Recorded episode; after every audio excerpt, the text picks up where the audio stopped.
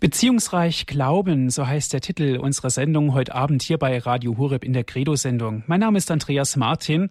Schön, dass Sie jetzt wieder mit dabei sind. Beziehungsreich Glauben, ja, für die einen ist es eher ein verständlicher Satz, aber wir schauen genauso auch auf die Hintergründe. Was heißt eigentlich beziehungsreich Glauben? Für viele Menschen ist es selbstverständlich, an Gott zu glauben. Wenn wir einmal die Frage stellen, wie geht es ganz genau, an Gott zu glauben, dann kann es schon mit den Antworten unter Umständen schwierig werden. Oder wenn wir fragen, ja, wie kann ich denn eigentlich die Beziehung zu Gott beschreiben? werden wir dann unter Umständen auch ganz unterschiedliche Meinungen hören. Beziehungsreich Glauben sagt ja auch aus, dass unser Glaube eigentlich nicht ohne Beziehung zu Gott funktioniert. Ob das wirklich so ist, erfahren wir jetzt hier von Herrn Pfarrer Dr. Ulrich Lindl aus Weilheim. Von dort aus ist er uns jetzt auch telefonisch zugeschaltet. Grüß Gott und guten Abend, Herr Pfarrer Lindl. Herr Martin, Ihnen und den Hörerinnen und Hörern einen Radioapparat ein ganz herzliches Grüß Gott aus Weilheim. Ich darf Sie kurz vorstellen. Sie sind Pfarrer von Weilheim und leiten dort eine Pfarreiengemeinschaft von über 12.000 Katholiken. Vor Ihrem Theologiestudium haben Sie Medizin studiert und waren Arzt in einer Klinik in Augsburg. Herr Pfarrer Dr. Lindel, Beziehungsreich Glauben, das ist ja unser Titel, das ist ja heute unser Thema. Wir wollen uns zunächst diesem Thema aus anthropologischer Sicht nähern. Anthropologie ist die Wissenschaft von Menschen, also reden wir über Beziehungen und letztlich dann natürlich auch die Beziehung zu Gott, Herr Pfarrer Lindel. Ja, ich denke, es ist sehr wichtig, dass wir nicht gleich bei Gott anfangen, sondern bei uns Menschen. Immer wieder betone ich und ich glaube, da sind wir alle einer Meinung, dass Christsein Menschsein voraussetzt. Zunächst sind wir Menschen, und es gilt für alle Menschen auf dieser Welt, miteinander Menschen. Und äh, ich sage immer wieder, Christsein ist entwickeltes Menschsein, also eine Weiterentwicklung unseres Menschseins ins Christsein hinein. Und wie Sie schon sagen, beziehungsreich Glauben, damit mag vielleicht so der eine, die andere Hörerin anfänglich Schwierigkeiten haben, aber wenn wir das Wort Glauben durch Leben ersetzen, dann werden wir alle sofort zustimmen, beziehungsreich leben. Was wäre das Gegenteil von beziehungsreich leben, beziehungslos leben? Und das hieße allein leben für sich, ohne andere. Und wir wissen, sowas kann nicht gehen. Menschen leben in Beziehungen und Menschen lieben auch in Beziehungen. Und ich sage immer wieder, Beziehungen gehören zum Innersten unseres Menschseins wenn Sie mal auf unser Leben schauen und so mal die Beziehungen anschauen, in denen wir so leben, in die wir eingebunden sind, die uns halten und tragen, Beziehungen auch, die unser Leben prägen und bereichern, dann sind es vielleicht die Beziehungen zu unserem Partner, freundschaftliche Beziehungen. Wir alle kommen aus Familie, wir haben alle Verwandtschaft, wir leben in Nachbarschaften und, und, und bis hinauf zu den gesellschaftlichen Beziehungen. Wir sind ja in einem gesellschaftlichen Verband und wir merken plötzlich, dass es ganz viele verschiedene Beziehungen gibt, in denen wir leben. Und ich vergleiche diese Beziehungen dann immer wieder wie so ein Netz, mehr oder weniger weite Maschen. Aber diese Beziehungen halten uns und tragen uns im Leben. Und darum sind tragfähige Beziehungen ganz einfach unglaublich wichtig. Mhm. Herr Pfarrer Lendl, Sie haben gerade vorhin darüber gesprochen, Menschsein. Ja, wenn wir also in einer Beziehung leben, schauen wir uns unter Umständen ja auch unser Gegenüber, unser, unser Partner auch sehr genau an. Kann ja auch Gott sein. Jetzt Menschsein, das ist für uns natürlich ein Begriff, wo wir sagen, jawohl, das ist genau das, was Herr Pfarrer Dr. Lindl sagt, aber beschreiben Sie doch mal Menschsein. Wie sollen wir das jemand erklären können? Ich denke, wir alle haben ein ganz, ganz gutes Gespür für das, was menschlich ist. Und was unmenschlich ist, das spüren wir Menschen auch. Und ich denke, dieses menschlich Leben heißt immer gemeinsam miteinander, füreinander leben. Menschen, die gegeneinander leben, sind im Grunde in ihrem Verhalten unmenschlich oder, wie man so schön sagt, asozial. Aber sozial denkende Menschen sind Menschen, die bereit sind, mit anderen zusammen und wenn es sein muss, auch für andere zusammenzuleben. Und es gilt im kleinen Bereich von Ehe und Familie, von Freundschaft und Nachbarschaft, es gilt aber auch für das Große einer ganzen Gesellschaft. Eine Gesellschaft, in der Menschen nicht mehr zusammenleben im wahrsten Sinne des Wortes. Eine solche Gesellschaft wäre nicht überlebensfähig. Und natürlich ändern sich immer wieder auch im Laufe der Zeit die Lebensformen und auch die Lebensbeziehungen, die Menschen wählen. Wir haben natürlich auch in unserer Gesellschaft eine wachsende Zahl von Singlehaushalten, die in Städten wie München schon über 60 Prozent ausmachen. Und natürlich äh, wird die Beziehungspflege auch immer wieder anders ausschauen, wenn ich mir vorstelle, die älteren Hörerinnen und Hörer unter uns haben vielleicht so ihren Lebenspartner auf dem Tanzboden noch kennengelernt. Dazwischen war dann die Disco in. Wenn ich heute so die Menschen traue, auch die sich gefunden haben, kommt immer mehr das virtuelle Netz, das Internet zum Tragen. Wenn Sie sich vorstellen, Facebook hat schon über eine Milliarde Mitglieder. Also wie auch immer Menschen Beziehungen pflegen, eines ist klar, dass Menschen Beziehungen suchen, dass Menschen nicht beziehungslos leben wollen. Und ich denke mir, wer beim Thema reich menschlich Leben ans Bankkonto denkt, denkt zu kurz. Ich glaube, wenn Menschen wirklich menschlich reich leben wollen, dann wird das immer auch ein beziehungsreiches Leben sein, mit Menschen zusammenleben dürfen, die man liebt, für die man da ist und die auch für einen selbst da sind. Mhm. Das heißt also, wenn wir von beziehungsreich Glauben sprechen hier in unserer Credo-Sendung bei Radio Horeb, denken wir nicht nur an die Beziehung zu Gott, sondern auch an die Beziehung zu meinen Mitmenschen, an meinen Arbeitskollegen zum Beispiel, an die Beziehung, aber auch zu dem ganz Materiellen, an die Beziehung zu Geld. Richtig. Entscheidend ist aber wirklich, dass äh, die immateriellen Werte, also das, was nicht materiell ist, alles, was materiell ist, vergeht ja dem, was menschlich ist. Und wenn wir wieder noch diesem Wort menschlich nachgehen, spüren wir, da geht es nicht ums Geld, nicht ums Materielle, da geht es um Liebe, um Vertrauen, um Treue, um Einsatz und Hingabe. Das sind ja immaterielle Werte und wir spüren, all das hat ja den Keim des Unvergänglichen in sich. Ich glaube schon auch, dass ähm, die Beziehung und auch die Bindungsfähigkeit des Menschen über den Menschen hinausweist. Immer wieder, wenn ich so kleine Kinder anschaue, hat der Schöpfer schon gut gemeint, denn ein kleines Kind, wenn er auf die Welt kommt, sieht es ja noch nicht die ganze weite Welt, sondern sieht so 15 bis 30 Zentimeter weit, aber in der Nähe sieht das Kind auch sehr, sehr gut. Und wenn ein Kind 15 bis 30 Zentimeter als Säugling sehen kann, dann sieht es alles, was es wirklich braucht, nämlich Bezugspersonen, seine Mutter, den Vater, Menschen, die Nähe vermitteln, Geborgenheit schenken und so dem Kind spüren lassen, ich bin angekommen und ich bin aufgenommen. Und äh, Kinder, die einfach so diese erste Beziehung spüren dürfen, Bindung aufbauen zu Bezugspersonen, sind dann auch gut bindungsfähig und beziehungsfähig im späteren Leben. Gerade das erste Lebensjahr ist ja für die Bindungsfähigkeit des Kindes sehr wichtig. Und die Entwicklungspsychologie, die Moderne, hat herausgefunden und mal ganz schön auf den Punkt gebracht, dass Bindung genauso wichtig ist wie Atmung für das Kind. Also ein Kind muss gut atmen können, ein Kind muss sich gut binden können an eine Mama, an einen Papa, an Menschen, die es mögen. Und da reicht oft, wie gesagt, der Blick in die Nähe. Und wenn dann das Kind Menschen in seiner Nähe entdeckt, die zu ihm gehören, dann kann so etwas wie Geborgenheit groß werden.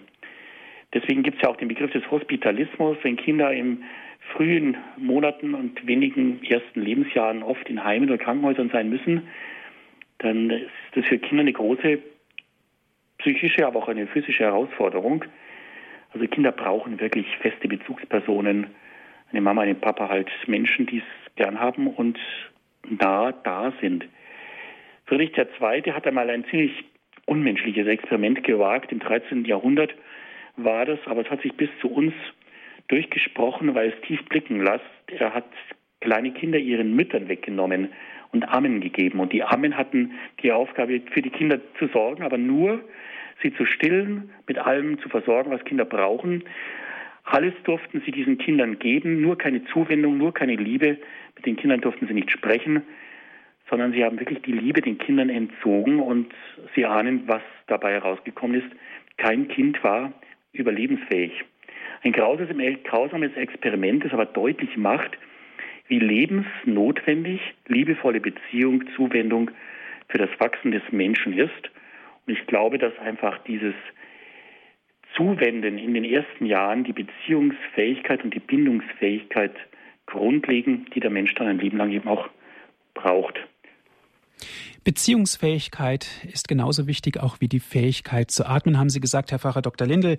Beziehungsreich Glauben heißt heute unser Thema in unserer Sendung Credo hier bei Radio Horeb. Was das mit Gott zu tun hat, erfahren Sie gleich.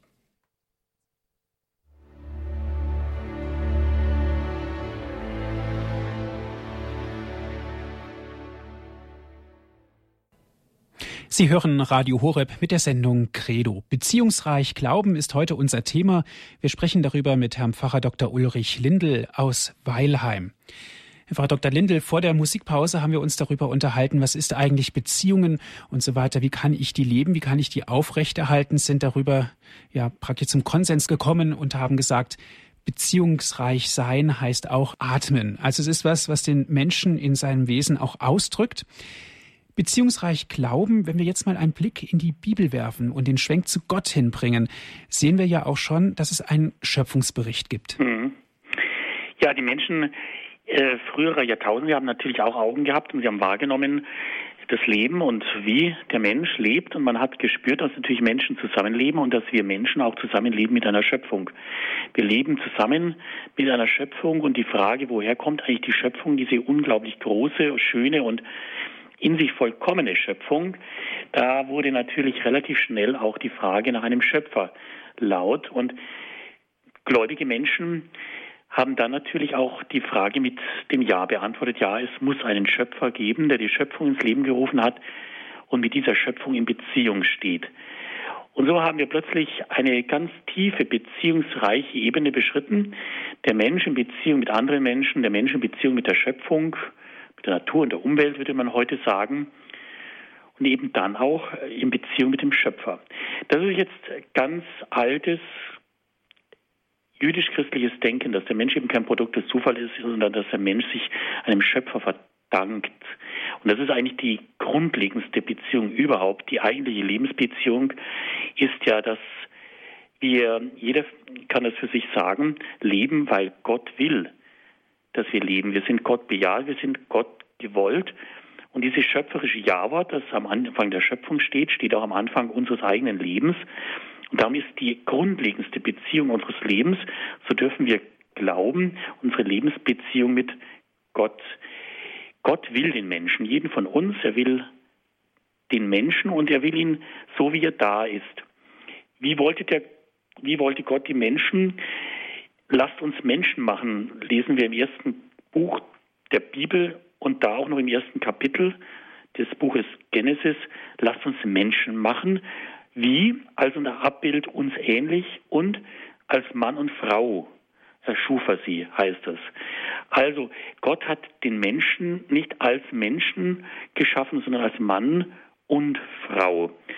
Dafür gibt es Gründe. Erstens, es ist nicht gut, dass der Mensch allein bleibt. Heißt im zweiten Kapitel des Buch Genesis. Das heißt, Gott spürt, dass es einfach nicht gut ist, wenn der Mensch allein bleibt. Gott spürt, und das will er auch, dass der Mensch in Beziehung lebt. Und darum ist es eben so, dass der Mensch auch Beziehung sucht, dass er alte Beziehungen neu knüpft mit anderen Menschen. Am intensivsten und am innigsten lesen wir im Buch Genesis, zweites Kapitel, Darum verlässt der Mann Vater und Mutter und bindet sich an seine Frau und die zwei werden ein Fleisch sein. Wir merken also plötzlich, da entsteht eine neue Bindung zwischen Mann und Frau. Zwei Menschen verbinden sich und werden eins. Ich denke, in der heutigen Zeit, wo ja viel Gleichmacherei auch zwischen Geschlechtern befürwortet wird von mancher Seite, ist es schon ganz heilsam, wenn wir wieder an den Anfang des jüdisch-christlichen Offenbarungsberichtes der Bibel kommen und feststellen, dass eben es einen Mann und eine Frau gibt. Männlich und weiblich sind eben zwei verschiedene Ausrichtungen des Menschseins. Und ich glaube, es ist schon so, dass Gegensätze, Verschiedenheiten Menschen durchaus anziehen können. Denn letztendlich, das erlebe ich zumindest immer wieder, wenn ich so Menschen gegenüber sitze, die sich trauen zu heiraten, spüre ich immer wieder, dass sich wirklich Gegensätze anziehen. Und ich spüre, dass da zwei Menschen sich gefunden haben, die in diese gemeinsame Beziehung, in diese Lebensgemeinschaft das einbringen, was dem anderen gerade noch im wahrsten Sinne des Wortes gefehlt hat. Man bereichert sich, man ergänzt sich. Und ich denke, diese gottgewollte Verschiedenheit der Geschlechter und diese gottgewollte Verschiedenheit auch in den Beziehungen von Mann und Frau ganz persönlich ist eine Bereicherung. Und ich denke, da hat Jesus schon auch recht, wenn er es nochmal aufgreift. Darum wird der Mann Vater und Mutter verlassen und zwei, eben Mann und Frau, werden ein Fleisch werden. Was Gott verbunden hat, das darf der Mensch nicht trennen. Warum? Weil diese Verbindung von Mann und Frau auch eine Verbindung ist, die unglaublich viel Leben in sich trägt. Und am schönsten wird ja diese gemeinsame Lebensbeziehung, wie wir sie in der Schöpfung auch sehen, zwischen Mann und Frau, erfahrbar, wenn Liebe Leben schenkt und tatsächlich diese Liebe fruchtbar werden kann in Kindern. Ich denke, das ist schön, dass wir das so aus der Schöpfung äh, sehen und dass es der Schöpfungsbericht am Anfang der Bibel auch so uns überliefert. Denn das, was Aristoteles schon zuvor gesagt hat, vor Christus, dass wir Menschen als Zoon Politikon Menschen sind, die auf Gemeinschaft ausgerichtet sind, die Gemeinschaften bilden, dass wir soziale Wesen sind, das spüren wir einfach ganz schön in unserem Glauben, dass wir wirklich als Menschen individuell einmalig geschaffen sind und dazu berufen sind, füreinander und miteinander zu leben. Das ist übrigens, wie gesagt, auch eine Verheißung, die Zukunft schenkt. Denn wenn Sie an den Stammvater Abraham denken, der hat ja die Zukunft dadurch geschenkt bekommen, dass ihm verheißen wurde, dass er wirklich Nachkommen geschenkt bekommen wird und so zum Vater der vielen, zum Stammvater Israels werden wird. Herr Pfarrer Dr. Lindel, da möchte ich ganz kurz mal zwischenfragen, wie sieht es denn aus? Heißt das denn im Klartext auch für uns, dass wir aktiv an der Schöpfung mitarbeiten sollen? Ja, wir sind konkreativ, wir sind mitschöpferisch. Das ist auch Gott gewollt.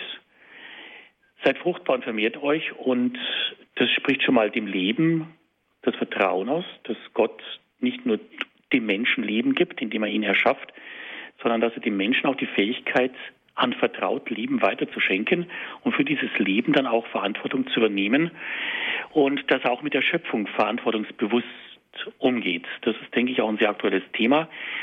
Äh, die Schöpfung soll unter den Menschen nicht leiden, sondern wir sind Teil der Schöpfung als Geschöpfe. Das heißt, wir müssen eine gute Beziehung zu dieser Schöpfung pflegen und das ist ja gerade im Umweltschutzgedanken, in der Ökologie in den letzten Jahrzehnten wieder gut zum Ausdruck gekommen. Das ist altes christliches Gedankengut, dass wir als Geschöpfe in der Gott, von Gott gewollten Schöpfung gut leben, miteinander und nicht zuletzt eben auch mit der Schöpfung. Mhm. Das ist eine Zukunftsfrage. Aber wie gesagt, Sie haben völlig recht, wir sind mitschöpferisch und das ist eine ganz hohe Würde, die Gott uns da anvertraut, dass wir nicht nur Knechte sind an der kurzen Leine, die dann also diese Erde bebauen, sondern dass wir sie gestalten dürfen. Das nennt man also kreative Verantwortung, die dem Menschen zukommt. Und darin liegt nicht zuletzt auch ein großes Stück seiner Würde. Heißt das auch, dass wir verpflichtet sind dazu? Ja, auf alle Fälle. Seid fruchtbar und vermehrt euch und die Erde sollen wir wirklich bebauen. Wir sollen sie wirklich gestalten. Ähm, das sehen wir ja immer wieder. Auch Jesus spricht ja immer wieder auch ein kleines der Talente, dass wir nichts vergraben sollen, sondern wir sollen anlegen, wir sollen ähm, ja verantwortlich mit dem, was uns anvertraut ist, umgehen. Und dazu gehört natürlich zum Besten eben die Schöpfung. Und vielleicht gerade so im Blick auf die Landwirtschaft werden das Landwirte am besten nachvollziehen können, dass man einfach mit der anvertrauten Erde mit der Schöpfung gut umgeht, wenn wir mit dieser Schöpfung überleben wollen. Und wir werden nur zusammen mit der Schöpfung überleben. Mhm. Verantwortung tragen für uns und natürlich auch für unsere Nächsten und die kommenden Generationen. Schauen wir auf Jesus. Jesus hat natürlich auch in Beziehungen gelebt. Das ist richtig. Also vielleicht merken wir auch am berührendsten an Weihnachten, wenn wir dann an der Krippe stehen und wir sehen dieses kleine Kind noch einmal Gott wird Mensch als Kind und es ist wirklich so, wenn wir eine Krippe haben, dann suchen wir automatisch Maria und Josef dazu. Kinder, kleine Kinder an der Krippe sind ja die, die sofort schauen, da liegt ein Kind, wer kümmert sich jetzt eigentlich um das Kind und tatsächlich diese Familienbindung, diese familiäre Beziehung, die steht auch am Anfang des Lebens von Jesus. Also Gott wollte für seinen Sohn auf eine Mutter und auf die Fürsorge eines Pflegevaters nicht verzichten. Er hat Jesus hineingelegt in eine Familie. Und ich denke, wir spüren alle, wie wichtig das ist. Und er hat den Glauben, das Beten gewiss auch daheim gelernt. Und daran hat sich ja bis heute nichts geändert. Wir werden in eine Familie hineingeboren und wir lernen in dieser Familie einfach leben und dann hoffentlich auch glauben. Ich sage immer wieder, das Beten lernt das Kind äh, hoffentlich nicht erst in der dritten Klasse im Religionsunterricht, sondern von der Mama und vom Papa vom Einschlafen, wenn die Eltern mit dem Kind beten und die Kinder fragen auch nicht nach dem lieben Gott zunächst in der Kirche, sondern in der Küche, wenn die Mama kocht.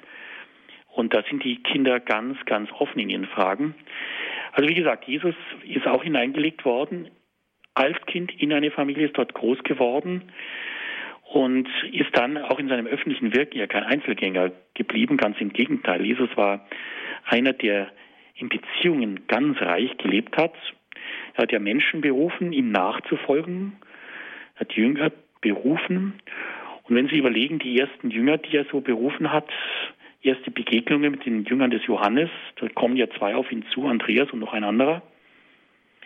Und sie fragen ihn am Meister, wo wohnst du? Sie merken plötzlich, da sind Menschen neugierig geworden und Jesus sagt nicht, das geht euch nichts an, sondern er sagt, kommt und seht und nimmt sie mit. Und das ist für mich ein schönes Zeichen, dass Jesus sagt, da sind Menschen, mit denen ich in Beziehung treten möchte und damit die bei mir innerlich ankommen können, ein Stück bei mir zu Hause sein können, darum zeige ich ihnen jetzt, wo ich wohne. Und Sie wissen, daraus ist dann die Jüngerschaft geworden. Nicht nur dieser zwei, sondern viele anderer. Und es ist auch klar, dass diese Beziehungen dann halt auch wachsen mussten. Menschen sind Jesus nachgefolgt, haben auf ihn geschaut, auf ihn gehört, sind mit ihm zusammen gewesen, haben mit ihm gelebt. Und erst dann schickt Jesus seine Jünger ja aus, die zwölf und dann die siebzig. Und interessanterweise schickt er die auch nicht als Einzelgänger oder gar Einzelkämpfer los, sondern schickt sie zu zweit. Und sie merken plötzlich auch da wieder Beziehung wichtig, gerade auch im Glauben, dass man diesen Glauben nicht jetzt für sich nimmt, glaubt und behält, sondern dass wir diesen Glauben miteinander teilen und diesen Glauben auch auf dem Weg uns machen, um diesen Glauben anderen Menschen wiederum mitzuteilen. Also Jesus hat nicht nur in Beziehungen gelebt, sondern Beziehungen waren ihm auch unendlich wichtig.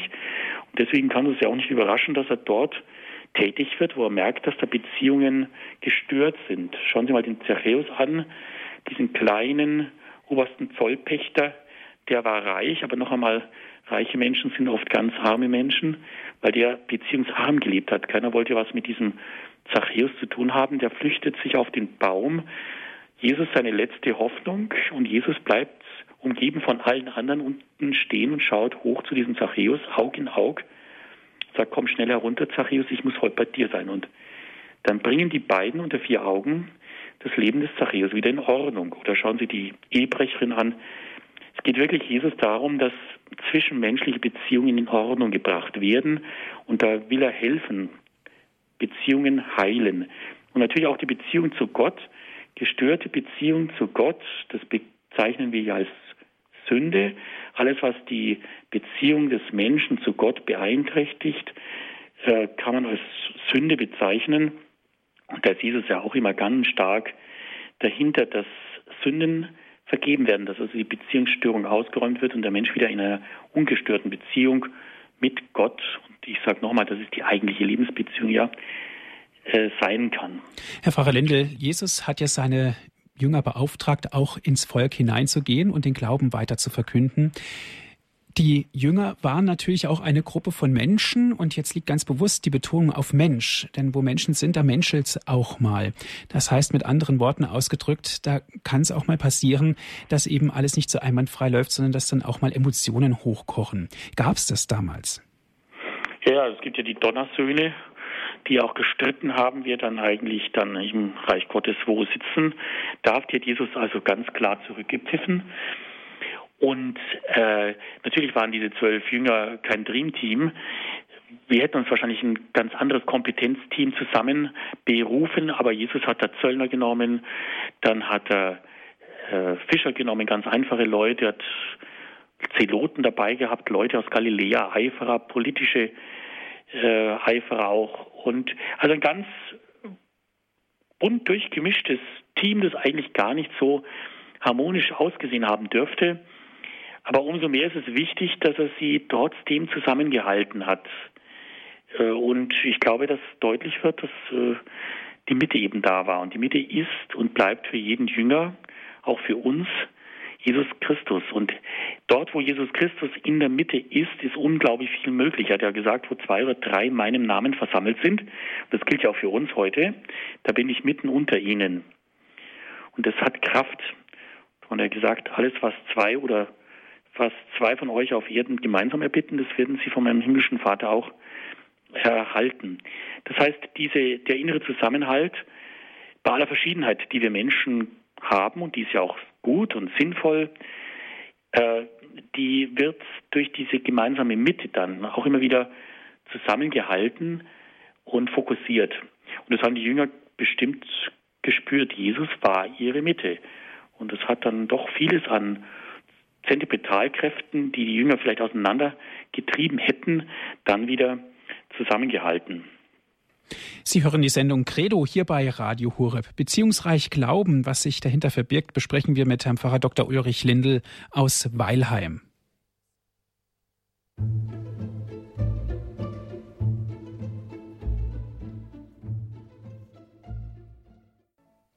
Sie hören die Sendung Credo hier bei Radio Hure Beziehungsreich Glauben. Heute, das ist unser Thema. Wir sprechen mit Herrn Pfarrer Dr. Ulrich Lindel aus Weilheim. Herr Pfarrer Lindel, wenn wir von Gott sprechen, wen stellen wir uns eigentlich vor? Wenn wir ein Kind fragen, stellen wir uns eine Person vor. Wenn wir einen Fachmann in Anführungszeichen fragen, sagt er ja, wir stellen uns vor, Gott Vater, Sohn und Heiliger Geist. Das heißt, Gott ist selber Beziehung.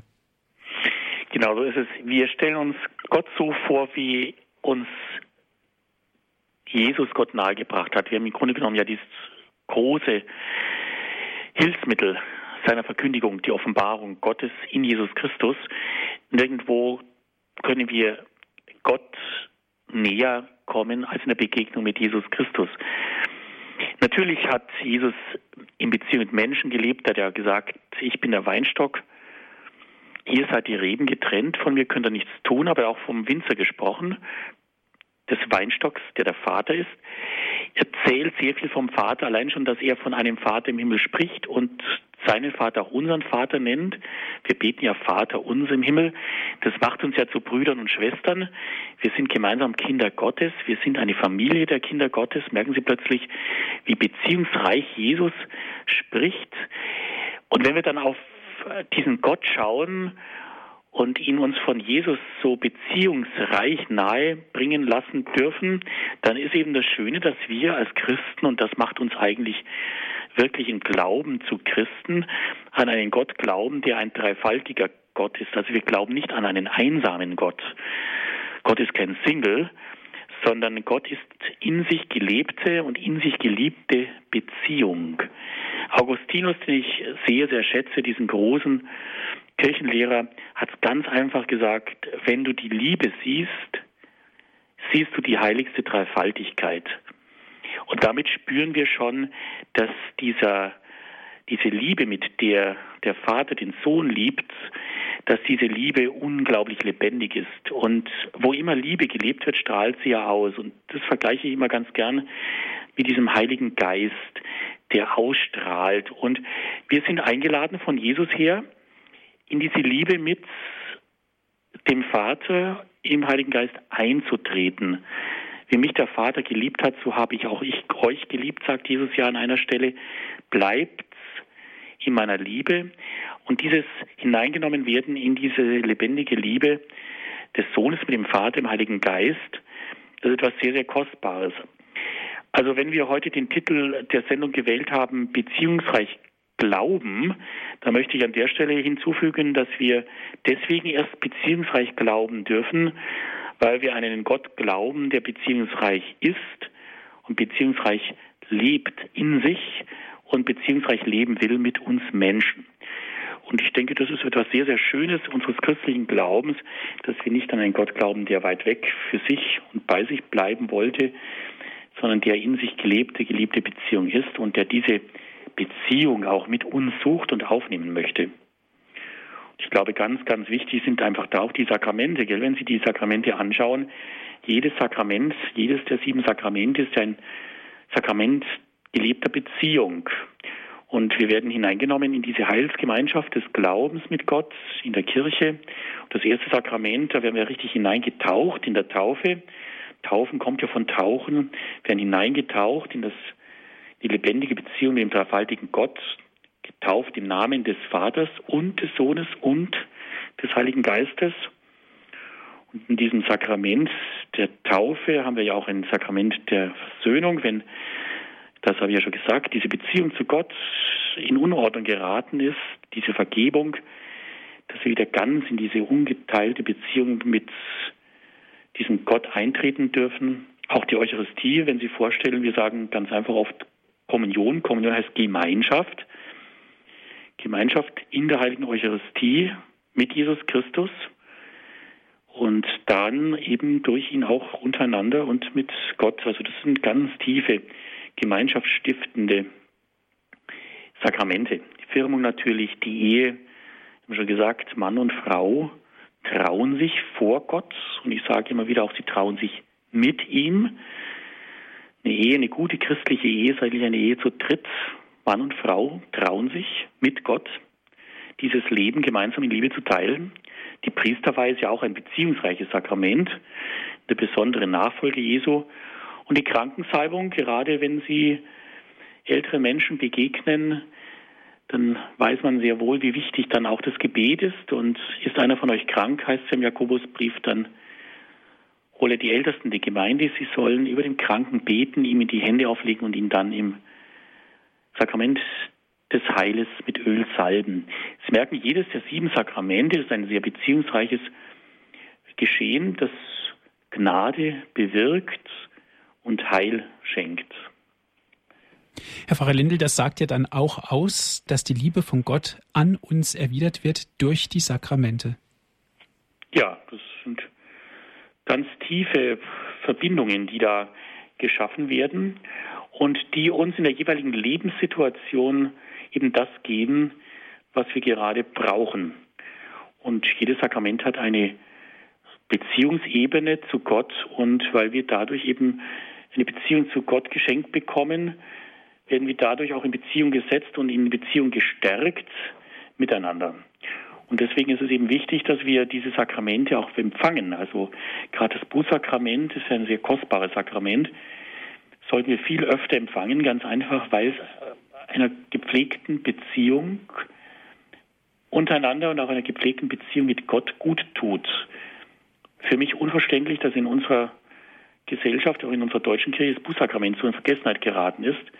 Das ist ein Sakrament der Beziehungspflege, das wir viel, viel stärker eigentlich einsetzen und für uns äh, gebrauchen sollten. Überhaupt ist die Frage der Beziehungspflege einfach wichtig, wenn wir sagen, beziehungsreich glauben, dann ist es richtig, wir leben in einer Beziehungsreligion, wir leben zusammen mit Gott in einer Beziehung, die wir Glauben nennen. Und diese Beziehung müssen wir pflegen. Das ist ja wie in einer zwischen- und menschlichen Beziehung auch. Und ich denke, alles, was einer zwischenmenschlichen Beziehung, einer Beziehung von Mensch zu Mensch gut tut, können wir eigentlich gut übertragen auf unser Verhältnis zu Gott, auf unsere Gottesbeziehung. Jeder wird mir recht geben, dass man für eine gute Beziehung von Mensch zu Mensch sich Zeit nehmen sollte. Es gibt ja diesen netten Satz, nimm dir Zeit für deine Freunde, sonst nimmt die Zeit dir deine Freunde. Und ich glaube, dass es da schon mal anfängt, dass wir uns ganz einfach Zeit nehmen für Gott, dass wir uns im Leben auch um Gott kümmern, dass wir ihn nicht einfach beiseite stellen oder zu Weihnachten vom Speicher runterholen, sondern dass wir ihn wirklich in die Mitte unseres Lebens hineinnehmen, dass wir ihm Aufmerksamkeit schenken, dass wir eine gute Kommunikation mit ihm pflegen, mit Gott reden. Das muss gar kein fest formuliertes Gebet sein, sondern mit ihm einfach einen guten Gesprächskontakt, eine Gesprächskultur pflegen dass wir mit Gott offen und ehrlich umgehen. Das ist wichtig für jede zwischenmenschliche Beziehung und das ist auch wichtig für die Beziehung des Menschen zu Gott. Und wenn Sie mal ganz einen ehrlichen Umgang hören wollen, dann lesen Sie ganz einfach mal in den Psalmen nach. Da erleben wir wirklich Beter, die mit Gott offen und ehrlich umgehen, die mit Gott hadern, die auf Gott schimpfen können, aber dann auch immer wieder von Gott unglaublich schön schwärmen und ihn lieben und ihn loben und preisen. Also diese ganz lebendige Beziehung im Gebet pflegen und dann ganz einfach Gott mitreden lassen, ganz praktisch in unserem Leben. Das ist, äh, denke ich, ganz wichtig. Und das Ganze möchte ich zusammenfassen unter dem großen Begriff der Beziehungspflege. Gepflegte Beziehungen sind unglaublich wichtig und das gilt fürs Leben und das gilt dann eben auch für unseren Glauben.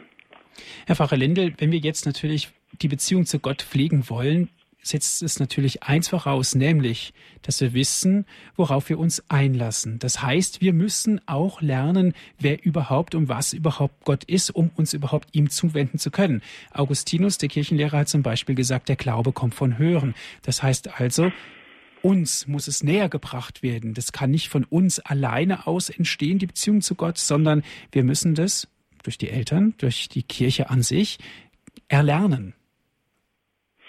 Ja, wenn Sie äh, Ehepaare anschauen, die jetzt äh, lange verheiratet sind, von denen lasse ich mir immer wieder sehr, sehr gerne erzählen, ob es eine gute Ehe war. Wenn ich zum 50. Ehejubiläum hinkomme, gratuliere. Die Antwort lautet, wir sind gut verheiratet mit allen Höhen und Tiefen. Letztendlich ist für mich als einen Menschen, der jetzt nicht verheiratet ist, die Erfahrung von verheirateten Menschen unglaublich kostbar und wertvoll. Diese Erfahrung kann ich dann auch jungen Brautpaaren weitergeben, ihnen Mut machen, dass sie sich der Ehe öffnen und damit ja auch einer Zukunft, die nicht in allen Punkten ganz klar feststeht, aber das ist ja auch gut so. Wir sollen ja eine gewisse Offenheit haben für das, was kommt. Was ich damit sagen möchte, ist ganz einfach, und das trifft den Glauben, wir erfahren von Gott dadurch, dass wir Gott erfahren. Glaubenserfahrungen. Jeder von uns, jeder Hörerin, jeder Hörer hat schon seine Glaubenserfahrung im Leben gemacht. Das mögen ganz kleine oder ganz große Erfahrungen gewesen sein, aber keiner von uns, davon bin ich überzeugt, hat Gott noch nie und nirgends erfahren, sondern jeder hat seine Glaubenserfahrungen. Und deswegen ist es so wichtig, dass wir miteinander diesen Glauben immer wieder auch ansprechen, dass wir Gott zur Sprache bringen, dass wir über Gott reden, dass wir diesen Glauben, den wir haben, die Glaubenserfahrungen, die wir haben, miteinander teilen. Und das, denke ich, bringt dann viel zusammen. Und wenn Sie auf die Bibel schauen, gerade auch aufs Alte Testament und dann auch auf das Neue Testament, da wird so viel von Erfahrungen erzählt, die Menschen mit Gott, auch mit Jesus Christus gemacht haben. Und wir haben nur deswegen das Alte und das Neue Testament, weil diese Menschen davon gesprochen haben und weil sie es dann irgendwann aufgeschrieben haben. Und ich denke, darum wird es bei uns auch gehen. Jeder und jede, die Erfahrungen mit Gott gemacht hat, sollte diese Erfahrungen ja anderen mitteilen können. Das dürfen wir auch, dass wir von unserem Glauben erzählen. Das macht dann auch Mut, selbst immer wieder neu den Glauben zu wagen. Mhm. Herr Pfarrer Linde, den Glauben mitteilen liegt ja auch in der Pflicht und natürlich auch in der Aufgabe des Pfarrers, zum Richtig. Beispiel in der Messe. Wie sieht denn da die Verkündigung bzw. die Mitteilung des Glaubens aus außerhalb der Predigt? Ja, prinzipiell muss ich natürlich nah bei den Menschen dran sein. Noch einmal, Christsein setzt Menschsein voraus. Das gilt natürlich auch für jede Seelsorge. Wenn ich nicht mit beiden Beinen auf dem Boden stehe, auf dem Boden, wo eben auch andere, andere Menschen stehen, dann äh, werde ich diesen Menschen einfach nicht nahe genug sein. Also menschliche Nähe, das war ja bei Jesus auch so, ist der Anfang. Vertrauen muss gewachsen sein. Dann muss ich auch als Pfarrer schon wahrnehmen, worum es gerade geht. Für mich ist da sehr wichtig, dass ich Menschen zuhöre, aber dass ich dann auch ganz wach das Tagesgeschehen wahrnehme. Also ich lese die Zeitung und Zeitung ist ein Medium, auch die Nachrichten, die mir auch sagen, worum es gerade geht in dieser Welt. Aber dann wird es darum gehen, dass wir unser, unseren Glauben dort lassen, wo er auch wirklich ist, nämlich bei Gott und ihn dort aufgreifen und die Menschen nahebringen. Ich denke, da hat die Unternehmensberatung McKinsey der Kirche mal einen guten Rat gegeben. McKinsey hat geraten, der Kirche, ihr müsst mit dem kommen, was ihr könnt den Menschen Sinn und Hoffnung geben. Alles andere können alle anderen auch. Und ich glaube, das wird dann auch das Wichtige sein, dass wir als Kirche, ich als Pfarrer, Sie bei Radio Horeb und alle Hörerinnen können das auch, dass wir den Menschen versuchen, Sinn und Hoffnung zu geben. Wo auch immer. Aber das ist die eigentliche Aufgabe, dass wir den Menschen Sinn geben für ihr Leben, weil wir nicht sinnlos leben. Und dass wir Hoffnung geben, weil die Hoffnung eben nie stirbt, sondern wir die Hoffnung haben, von der wir auch Zeugnis geben, dass Gott Gott ist und Gott bleibt. Für mich ist es wichtig als Seelsorger, dass ich natürlich versuche, so gut es mir gelingt, nahe auch an Gott dran zu bleiben. Denn nur die Menschen, die auch bei Gott nah dran sind, können dann versuchen, diesen Gott auch andere Menschen nahe zu bringen. Wenn Gott für mich persönlich als Pfarrer ein Fremder geworden ist, dann spüren es die Menschen, denke ich, draußen auch. Dann erzähle ich von einem Unbekannten. Nur wenn ich bei Gott nahe dran bin und wenn ich seine Nähe auch immer wieder spüre, wird es mir gelingen können, diesen Gott anderen nahe zu bringen. War bei Jesus auch so. Jesus hat ja manchmal auch so die Einsamkeit gesucht, aber diese Einsamkeit deswegen gesucht, weil er darin diese Zweisamkeit mit seinem Vater gefunden hat. Und das ist für uns, denke ich, alle wichtig, ob für mich als Pfarrer, für Sie jetzt bei Radio Horeb oder für die Hörerinnen und Hörer, dass wir nicht zuletzt auch immer wieder diese Zweisamkeit mit Gott suchen im Gebet, dass wir uns zurückziehen auf uns selber und dann offen sind für die Begegnung mit ihm. Und dann werden wir wieder herauskommen dürfen und aus dieser Nähe, die wir im Gebet, auch in dieser Gemeinsamkeit mit Gott erfahren dürfen, immer wieder Menschen nahe bringen. Wir haben in Weilheim eine große Stadtpfarrkirche, mehrere Stadtpfarrkirchen, aber die, wo wir immer wieder zweimal im Jahr Night Fever haben, die Marie-Himmelfahrt-Kirche, offenbart mir immer wieder auch, worum es wirklich auch gehen muss. Da machen wir die Kirche auf, nachts, beginnen mit dem Gottesdienst und dann gehen junge Leute raus zu den Menschen auf dem Marienplatz. Das ist gerade Kulturnacht. Viele Leute sind unterwegs und laden sie ein, reinzukommen in die Kirche, drücken ihnen eine Kerze in die Hand, Sie glauben nicht, wie viele Menschen dann spontan, warum auch immer, den Weg in die Kirche finden. In der Kirche vorne eine große Monstranz und in der Mitte Jesus Christus. In der Eucharistie, im Allerheiligsten ist er da. Und es ist wirklich wie ein unsichtbarer Magnet der Liebe. Die Menschen werden nach vorne wirklich angezogen, legen ihre Kerze nieder, manche knien auch hin und bleiben dann in dieser Kirche, spüren die Nähe und gehen eben, und das spüre ich wiederum, ganz anders aus der Kirche raus, als sie reingekommen sind, oftmals nicht ahnend, Viertelstunde vorher, dass sie überhaupt in die Kirche gehen würden. Das ist für mich wichtig, dass wir einfach so diese Nähe zum Herrn immer wieder suchen. Und dazu braucht es keine komplizierten Theorien, nicht viele Worte, sondern einfach den Herrn und dass wir versuchen, ihm nahe zu kommen. Und das gelingt im Gebet, in der Anbetung, das gelingt in der Heiligen Messe. Das klingt auch in der Begegnung im Glauben untereinander. Noch einmal, Jesus sagt, wo zwei oder drei in meinem Namen versammelt sind, da bin ich mitten unter ihnen. Und da werden wir Jesus auch nahe kommen können. Ja, herzlichen Dank bis hierhin, Herr Pfarrer Lindel, für Ihre Ausführungen. Beziehungsreich Glauben ist heute unser Thema hier in der Sendung Credo bei Radio Horeb. Gerne gebe ich jetzt auch die Frage an Sie, liebe Hörerinnen und Hörer, beziehungsreich Glauben, wie kann das funktionieren? Vielleicht aus Ihrer Sicht heraus. Jetzt haben Sie die Möglichkeit, sprechen Sie mit, kommen Sie auch mit Herrn Pfarrer Dr. Lindl ins Gespräch. Sie hören die Sendung Credo hier bei Radio Hureb.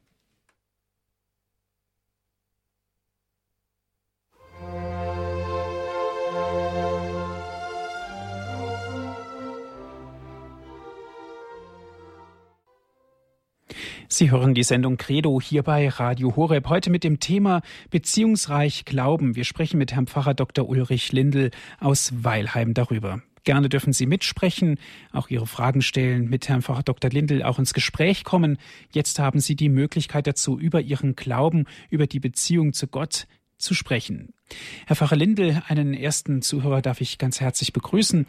Aus Ulm ruft uns Herr Baus an. Grüß Gott. Ja, grüß Gott.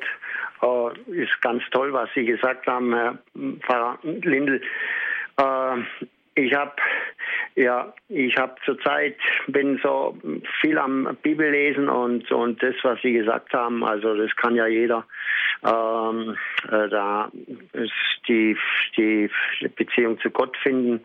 Äh, aber ich habe ich lese auch in, in einem Buch von der Uta Heinemann Rinke über die ganzen ja, Dinge, die da passiert sind, auch in der äh, Kirche. Und ja, das macht mir also oft sehr zweifelnd und äh, was die katholische Kirche, weil meine Frau hat selber auch das erlebt, dass sie eben ja, gesagt bekam, äh, geschieden, äh, das war schon vor 30 Jahren und sie darf nicht mehr zur Kommunion das Sakrament empfangen. Also das war eine äh, ne, ne Geschichte, wo mich auch zu meiner Frau eben auseinandergebracht hat. Ich lebe jetzt so in Trennung seit, ich bin 20 Jahre verheiratet gewesen. Das ist ein bisschen schwierig. Ja. Ja, danke schön, Herr Baus. Herr Pfarrer Lindel. Ja. Ja, Ihr Anliegen, Herr Baus, wäre jetzt an mich. Ich denke mir, wir sind alle Menschen, die äh, versuchen, äh, in guten Beziehungen zu leben. Ja, das ist aber tatsächlich oft nicht immer so möglich, wie wir es uns wünschen. Also nobody is perfect, sagt man, keiner ist perfekt und jeder von uns, denke ich, ist auch einer, der sich immer wieder an die eigene Brust klopfen muss und das muss man als Pfarrer, das muss jeder von uns, dass wir ganz einfach Menschen sind, die hinter unseren eigenen Erwartungen, ja und auch hinter den Erwartungen Gottes natürlich zurückbleiben. Ich glaube, das ist auch menschlich. Und wenn Sie sich überlegen, als Jesus da diese Ehebrecherin in die Mitte stellt und dann sagt, wer ohne Sünde sei, werfe den ersten Stein, dann werden Sie mir recht geben, hat ja keiner geworfen, sondern die gehen alle betretenen Schweigens davon, weil sie eben wussten, dass sie selbst eben auch keine Heiligen sind, sondern jeder von uns auch Sünder. Ich glaube, diese Felix Culpa, diese glückliche Schuld, die wir in der Osternacht ja auch besingen, im Exultet ist deswegen eine glückliche Schuld, weil wir einen gefunden haben, der uns vergibt. Deswegen ist, und da komme ich noch aufs Bußsakrament zurück, es so wichtig, dass wir davon Gebrauch machen, dass wir uns wirklich vergeben lassen immer wieder. Und Gott ist ein vergebungsbereiter Gott. Und letztendlich ist die Auferstehung Jesu Christi eben auch für uns da fruchtbar, wo wir Vergebung geschenkt bekommen. Und die dürfen wir für uns immer wieder neu in Anspruch nehmen. Also ich glaube nicht, die Sünde, hat Martin Buber gesagt, ist das eigentlich Schlimme, sondern dass wir Menschen eigentlich immer wieder zu Gott umkehren können, aber es nicht immer wieder tun. Das ist eigentlich das, was Gott noch mehr betrübt. Und Sie kennen ja das Gleichnis von dem verlorenen Sohn. Ich nenne es lieber den Wiedergefundenen. Da ist ja im Grunde genommen auch einer, der mit offenen Armen wartet und sich über den, der zurückkommt, freut, dieser Vater, der Barmherzige. Und wie hat Jesus gesagt, im Himmelreich freut sich freut man sich mehr um einen Sünder, der umkehrt, als über 99 Gerechte, die es nicht nötig haben, umzukehren. Ich glaube also, um es nochmal kurz auf den Punkt zu bringen, wir Menschen sehnen uns nach gelingenden, nach glückenden Beziehungen und wir alle, die wir schon ein bisschen älter sind, haben die Erfahrung gemacht, dass bei allem guten Wollen, bei aller Sehnsucht äh, immer wieder auch Beziehungen nicht so sind, wie wir es uns wünschen. Es gibt Beziehungsstörungen, es gibt zerbrochene Beziehungen. Aber das gehört eben zum Leben des Menschen dazu, dass es auch am Ende Beziehungen gibt, die eben ja bei allem guten Willen gescheitert sind. Ja. ja. Herr Baus, ja. herzlichen Dank für Ihren Anruf. Ja, vielen Dank. Dankeschön. Alles Gute. Danke Auf Wiederhören. Alles Gute. Danke. Danke. Herr Pfarrer Lendl, wir haben jetzt auch gerade über die Sünde gesprochen. Gehen wir einen Schritt weiter. Es gibt ja auch Menschen, die wirklich sehr verletzt worden sind von der Kirche und die sich dann auch der Kirche abgewendet haben. Die sind ganz einfach ausgetreten. Hm. Was geschieht denn da mit den Menschen? Wie ist denn da die Beziehung zu Gott? Wie kann man denn das sehen? Ja, das erfahre ich natürlich auch. Es gibt ja viele Gründe, warum Menschen äh, aus der Gemeinschaft der Kirche, aus dieser Glaubensgemeinschaft austreten treten. Für mich ist zunächst mal wichtig, dass wir, und es sei allen gesagt, die meinen Taufe und dann genug, äh, dass Glaube wirklich eine Beziehung ist, die gepflegt werden muss. Und wenn Sie auf Jesus schauen, der hat ja auch viele berufen wollen und nicht alle sind ihm auch nachgefolgt. Es gab genügend, die Jesus eigentlich durchaus berufen wollte, aber die nicht nachgefolgt sind. Denen war ein anderes wichtiger. Und manche, die ihm nachgefolgt sind, haben ihn dann auch verlassen. Selbst Petrus hat ihn ja verleugnet. Es ist tatsächlich so, dass diese Nachfolge ähm, kein Selbstläufer ist. Nachfolge Jesu, Glaubensbeziehung ist etwas, was durchaus auch der Pflege bedarf, was durchaus auch zerbrechen kann. Und natürlich sind Austritte aus der Kirche Entscheidungen, die in einer bestimmten Zeit und auch in einer bestimmten Lebenssituation aufgetroffen werden.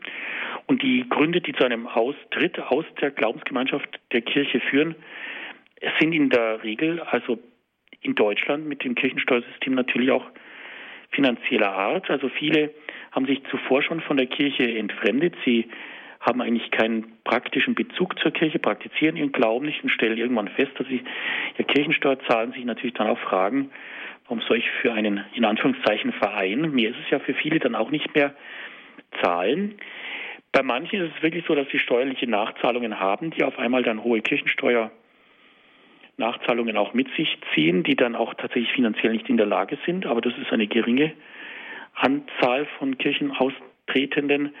Und natürlich gibt es auch manche, das war jetzt in den letzten zwei, drei Jahren eben verstärkt der Fall, die aus Protest auch ein Zeichen setzen wollen.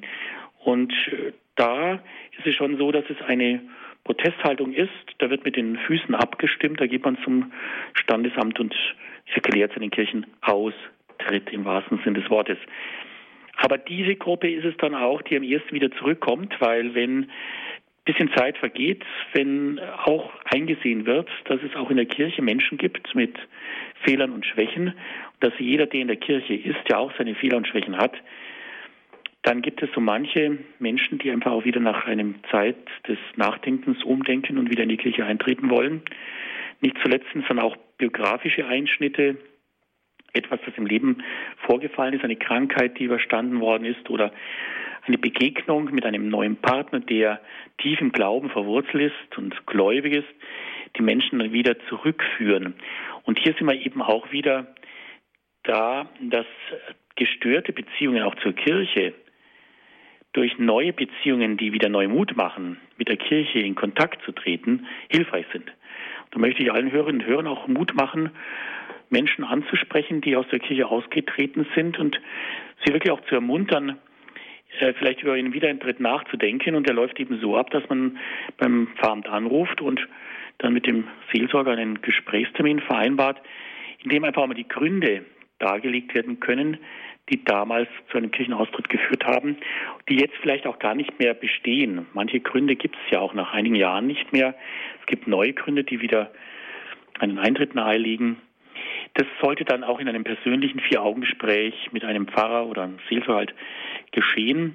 Und dann, wenn nach mehreren Treffen vielleicht so der Entschluss gereift ist, dass man wieder den Weg hineinfinden möchte, dann gibt es eine kleine Wiederaufnahmefeier im ganz kleinen privaten Kreis. Und ich merke immer wieder bei diesen Aufnahmen in die Kirche, wie viel Last auch von den Menschen abfällt. Es ist eine große Erleichterung, wenn man dann wieder in die Kirche aufgenommen ist und wieder in die Gemeinschaft der äh, Gläubigen drin ist, in dieser Glaubensgemeinschaft aufgehoben und geborgen, spüre ich, dass für viele das eine ganz große, tiefe Erleichterung, ein tiefes Aufatmen ist. Also ich sage immer wieder, äh, Glaube ist kein Selbstläufer. Man muss auf diesen Glauben Acht geben. Man muss sich auch um Gott kümmern, dass dieser Glaube lebendig bleibt. Und ein lebendiger Glaube wird auch kein Glaube sein, der dann austritt, sondern einer, der sich gerade auch in Zeiten, wo vielleicht in der Kirche manches nicht gerade richtig läuft, sich umso mehr einsetzt, dass es besser wird. Und ich glaube, wir sollten nicht austreten aus der Kirche, sondern für die Kirche eintreten, dort, wo wir sind. Und wie gut die Gemeinschaft der Gläubigen, die Kirche in einer Gesellschaft ist, hängt eben auch von den Leuten ab, die Teil dieser Gemeinschaft sind, die dieser Glaubensgemeinschaft angehören. Und wenn wir beitragen wollen, äh, dass sich die Kirche zu ihrem Guten ändert, und die Kirche ist ja immer eine, die sich verbessern muss, semper reformanda, äh, dann denke ich, hat jeder so seinen eigenen Beitrag zu leisten, dort wo er ist, lebt und glaubt. Herzlichen Dank, Herr Pfarrer Lindel, für Ihre Ausführungen für das Gespräch heute Abend hier in der Sendung Credo bei Radio Horeb. Beziehungsreich Glauben, das war heute unser Thema. Dankeschön auch an Sie, liebe Zuhörer, dass Sie mit dabei gewesen sind. Wie immer gibt es die Sendung zum Nachhören auf CD. Rufen Sie dazu unseren CD-Dienst an unter folgender Telefonnummer 08323 9675120. Noch einmal 08323 9675120. Wenn Sie von außerhalb Deutschlands anrufen, bitte vorab 0049 wählen. Weiter geht es mit der 8323 9675120. Auf unserer Internetseite www.hore.org gibt es auch die Sendung dann zum Herunterladen auf den Computer. www.hore.org. Herr Pfarrer Lindel, ich darf Sie zum Ende dieser Sendung um den Segen bitten. Gerne. Ich habe ein schönes Gebet heute entdeckt von Schwester Andrea Stratmann, in dem auch nochmal deutlich wird, was für uns jetzt schon so wichtig ist, dass wir ganz einfach offen sind. Offen für Menschen, offen für Gott, offen für den Himmel. Und dieses Gebet möchte ich jetzt ganz gerne zum Abschluss noch beten und uns dann den Segen erbitten. Wo der Himmel sich öffnet, wird Gott zugänglich. Wo der Himmel sich öffnet, finden einsame Gemeinschaft. Wo der Himmel sich öffnet, hat Sinnlosigkeit ein Ende. Wo der Himmel sich öffnet, kann die Erde neu werden. Wo der Himmel sich öffnet, erhalten Menschen neue Chancen. Wo der Himmel sich öffnet, geschieht Wandlung wenn der Mensch sich öffnet. So bitten wir jetzt um diese Offenheit füreinander, für Gott, um diese Offenheit für seinen Segen. Der Herr sei mit euch. Und mit deinem Geiste. Segne, beschütze und erfülle euch mit dem Segen Gottes, der Vater, der Sohn und der Heilige Geist. Amen. Es verabschiedet sich Ihr Andreas Martin.